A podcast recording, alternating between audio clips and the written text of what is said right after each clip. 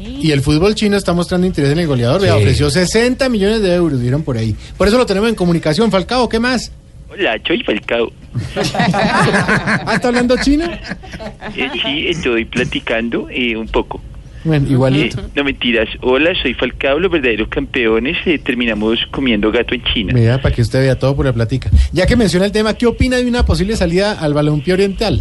Bueno, Santiago, sería un paso difícil, pero ustedes saben que soy un valiente. Mm. Eh, si me toca jugar en Francia, voy y hablo francés. Claro.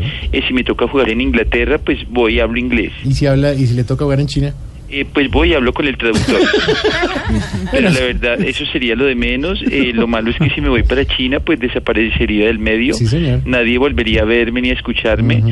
Y eso llevaba a la radio, sería como si te llevaran a trabajar a Todelar. No diga eso, hombre, ver, no moleste con ¿qué los pasa? colegas. Hola, pero ¿está por lo menos considerando la oferta?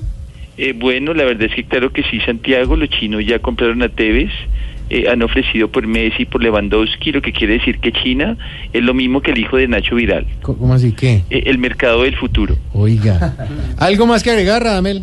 Eh, sí, la verdad es que quisiera darle un mensaje a todos los jóvenes colombianos. Adelante, por favor, ¿qué quiere decirles? Hola, soy Falcao. Ah. Los verdaderos campeones colgamos el teléfono. ¿Cómo? Aló. Ah, Hola, pero